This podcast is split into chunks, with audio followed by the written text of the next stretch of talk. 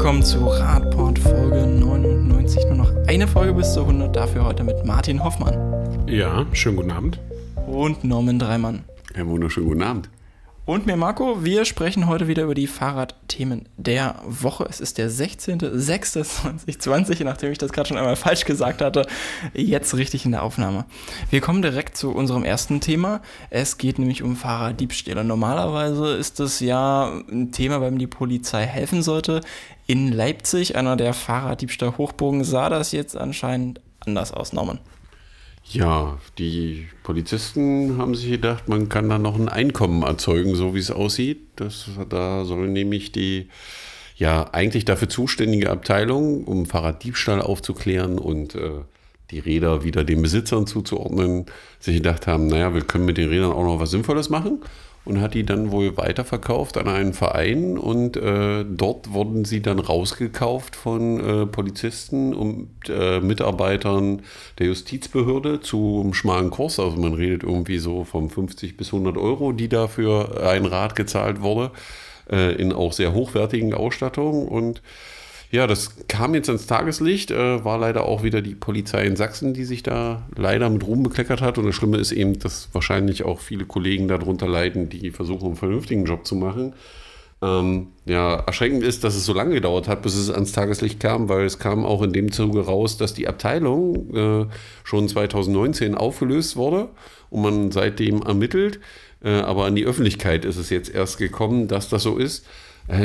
Ist schon erschreckend, aber zeigt auch leider da manchmal die Einstellung zum Thema Fahrrad, ja, äh, die da wieder zutage tritt. Äh, ich bin da echt ein bisschen fasziniert, bin auch gespannt, was da jetzt rauskommt, äh, weil das kann ja so nicht sein. Wie funktioniert das denn jetzt eigentlich? Also, das ist vielleicht nochmal ganz interessant, weil die Menschen fragen sich so, hä, wie kann denn die Polizei jetzt da das organisieren, dass sie plötzlich Fahrräder klauen, mehr oder weniger. Naja, äh, genau. Die Polizei bekommt ja, wenn Fahrräder aufgefunden werden, dann verwahren die ja und versuchen, äh, die Besitzer zu finden. Und scheinbar hat man sich nicht so viel ja, Zeit genommen, die Besitzer zu finden. Und hat sich gedacht, naja, fragt ja eh keiner nach, weil die Räder sind ja wahrscheinlich schon bezahlt von der Versicherung. Oder derjenige wollte es nicht wiederhaben oder was man sich da erklärt hat, keine Ahnung. Und hat dann daraufhin entschieden, na dann veräußern wir die eben an einen Verein und der Verein veräußert die dann wieder an uns. Also man hat sie sich schon aus irgendwelchen Gründen, die es da bestimmt nicht widerrechtlich äh, waren, die Gedanken, sich schon die Gedanken gemacht, dass es vielleicht kein so guter Move ist, die direkt an sich selber zu veräußern, sondern hat äh, äh, sozusagen einen Strohmann mit ins Spiel gebracht, äh, an denen zuerst die Räder verkauft wurden und dann an die zukünftigen Nutzer, so will ich das mal bezeichnen, die da Geld gespart haben und sich damit ein vernünftiges Rad beschafft haben.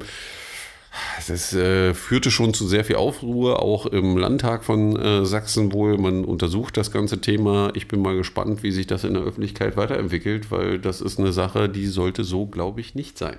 Also das ist, wir diskutieren ja seit längerem immer die Bedeutung der Ordnungsbehörden, äh, sei es nun das Ordnungsamt der Stadt oder eben die Polizei, ähm, und die Bedeutung für Bürgerinnen und Bürger und ähm, wie sehr man denn diese, diesen Beruf achtet und ähm, wie sehr man ihm vertraut. Und das ist, glaube ich, in einer ähm, Gesellschaft sehr wichtig, dass man weiß, das gibt jemand, der sich um meine Angelegenheiten kümmert und wenn ich einen Schaden habe, dann wird er verfolgt.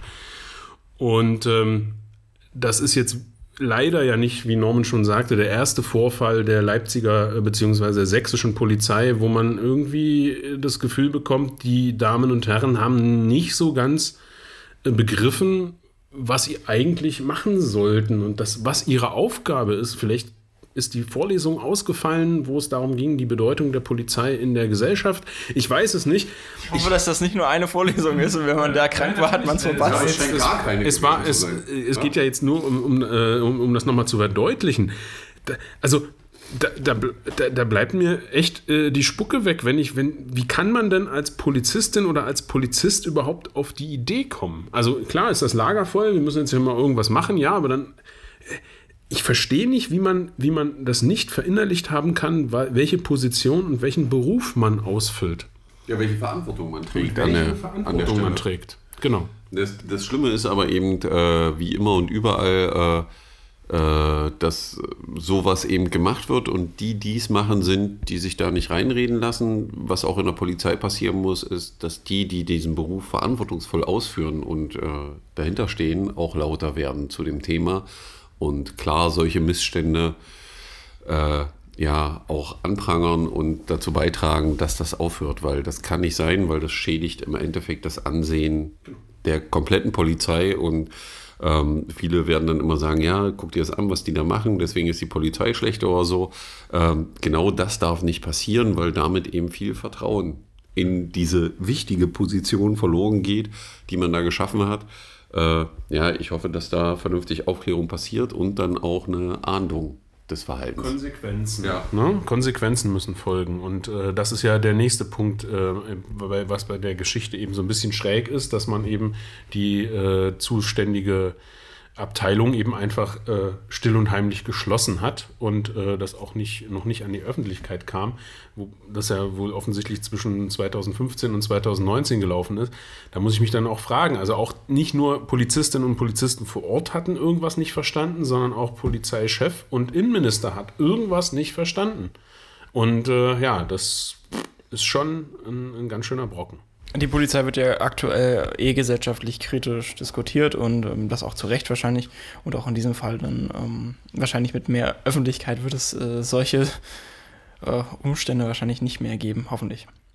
Wir bleiben aber direkt mal in äh, Leipzig, beziehungsweise wir wollen nach Leipzig kommen. Aktuell geht es mit dem Rad vielleicht nicht immer ganz so gut. Das könnte sich aber ändern. Wir haben häufiger schon über den Radschnellweg Halle-Leipzig gesprochen für die Verbindung zwischen den beiden Städten gibt es jetzt wahrscheinlich ein paar Verbesserungen, Martin. Genau, wir haben das mehrfach angesprochen. Es ist jetzt soweit, dass ähm, alle beteiligten Partner den sogenannten Letter of Intent unterschrieben haben. Also das ist wirklich in Bewegung, da passiert was.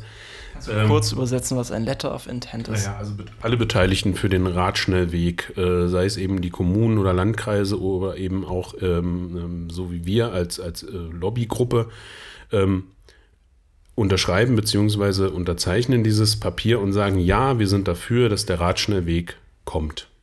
Und man es ist einfach eine, eine, eine politische oder eine, eine, Öffentlichkeitsäußerung, dass man das unterstützt und damit der ganzen Sache Nachdruck, äh, ähm, Nachdruck, wie sagt man, also verleiht, damit eben wirklich da der Schwung nicht verloren geht und dass alle Beteiligten auch wissen, die Partner sind, stehen dahinter. Und ja, jetzt wird wohl, ähm, ich habe mir die Trasse jetzt nicht angeschaut, aber das erste Stück ähm, wird jetzt wohl ausgeschrieben und wird dann auch gebaut. Und ähm, ja, wir haben ja mehrfach darüber gesprochen, welche große Bedeutung das hat und dass wir eben gerade für Pendler zwischen Halle und Leipzig äh, das Bild haben von überfüllten S-Bahnen und dass da eben Leute stehen bleiben müssen mit ihrem Fahrrad, weil sie nicht mehr mit reinpassen. Ähm, und das ist ein gutes Zeichen. Ähm, es ist vor allen Dingen ein gutes Zeichen, weil wir immer darüber diskutieren, dass eben ja so eine Machbarkeitsstudie schön und gut ist, aber wenn sie dann in der Schublade verschwindet, ist, äh, ja gut, hat man ein paar bunte Bildchen gemacht, ein paar Zahlen dran geschrieben. Das ist der erste Schritt, dass wirklich das Ganze in die Realität umgesetzt wird, zumal es ja äh, dafür auch Gelder gibt, die hoffentlich da auch beantragt wurden. Ja, also ich bin gespannt, wie es weitergeht.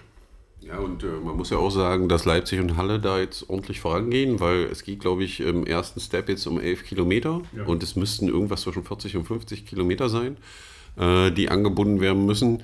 Ähm, das heißt, man redet um circa ein Viertel des Weges, den man jetzt anfängt zu bauen. Wenn, Halle, äh, wenn Leipzig von der anderen Seite noch anfängt, äh, dann ist man da relativ schnell dabei und äh, ist natürlich auch im zeitlichen Vorteil äh, der anderen großen Stadt gegenüber, die wir mit Magdeburg hier haben weil da warten wir immer noch auf die Veröffentlichung des Konzeptes, aus dem wir dann vielleicht mal irgendwann was bauen können.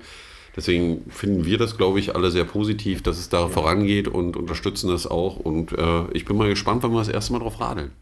Weniger positiv geht es mit dem nächsten Thema weiter. Ähm, unter dem Hashtag Fahr runter begann in Bremen jetzt eine neue Kampagne zum Thema, ich würde mal weitgehend Verkehrssicherheit nennen oder Miteinander im Verkehr. Das Ganze lief äußerst unglücklich und hat ähm, den sozialen Medien auch sehr viel Gegenwehr produziert, besonders in der Fahrrad-Community. Umstritten ist das Projekt vor allem, da nicht nur die Stadt daran beteiligt ist, sondern auch die beiden Mobilitätsvereine der ADAC und aber auch der ADFC. Norman. Ja, also wie das manchmal so ist bei Kampagnen, äh, manchmal ist äh, gut gemacht oder gut gedacht, nicht gut gemacht am Ende. Es scheint auch hier so zu sein.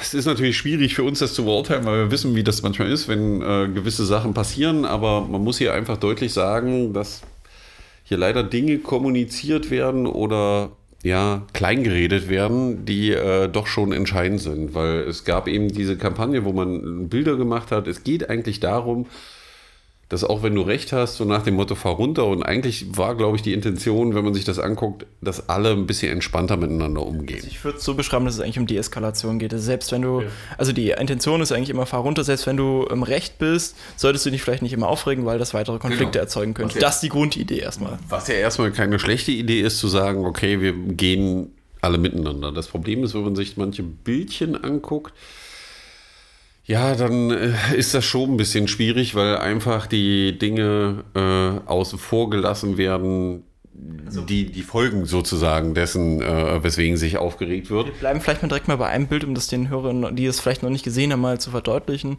Also da sehen wir einen, einen Radfahrenden, der direkt praktisch an einem sehr, ja, kaum zu erkennenden Board fährt. Also so eine Ecke, der ist wirklich direkt mit dem Rad am Board und äh, am Ende des Lenkers ist praktisch schon direkt der Autofahrende und dann äh, heißt es da beim Radfahrenden, ey, halt Abstand und vom Autofahren kommt zurück, halt die Schnauze und da drunter steht, auch wenn du recht hast, fahr runter, wo wir eigentlich hier davon reden müssen, dass das eine lebensgefährliche Situation für die Radfahrer ist. Also wer sich in dieser Situation befindet, sollte nicht